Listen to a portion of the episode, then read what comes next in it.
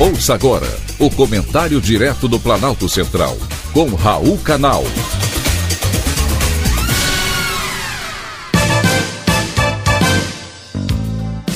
Queridos ouvintes e atentos escutantes, assunto de hoje, estamos de olho.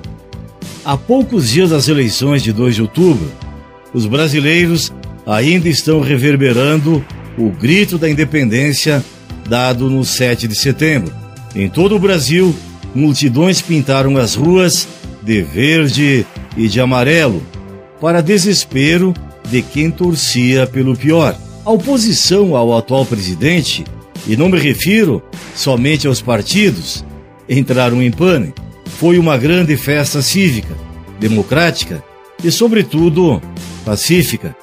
Em nada parecia com a aposta feita pelo consórcio de imprensa de que seria um movimento golpista e antidemocrático ou que haveria risco de violência, como proferiu o ministro do STF, Edson Fachin.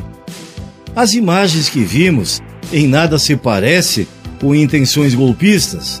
Ao contrário, os brasileiros que foram às ruas de verde e amarelo no dia 7 de setembro mandaram um recado claro: eleições limpas, liberdade e poder de escolha.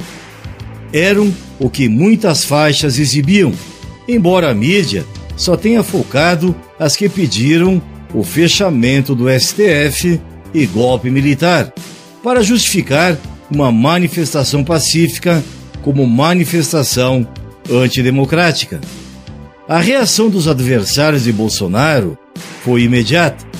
Antes mesmo do encerramento do ato, partidos lançaram uma ofensiva no Tribunal Superior Eleitoral, acusando o presidente de ter feito comício em festa do 7 de setembro.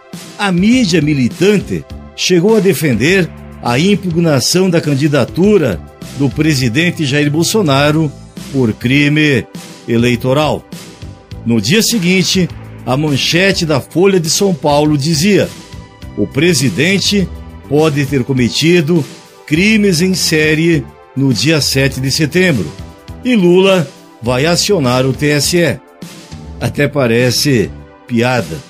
A Folha esqueceu de colocar na manchete que Lula iria acionar os amigos do TSE. Uma ajuda Lula já teve dos amigos ministros. O presidente Bolsonaro foi impedido de usar as incontestáveis imagens no pouco tempo que resta de campanha eleitoral. Pouco prática a medida, porque as redes sociais estão aí para mostrar a verdade.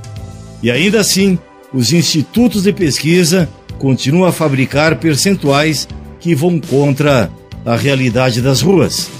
Resta saber se os ministros do TSE vão manter o plano existente de dar ao candidato que a Suprema Corte tirou da prisão a vitória na eleição. Estamos de olho. Foi um privilégio ter conversado com você.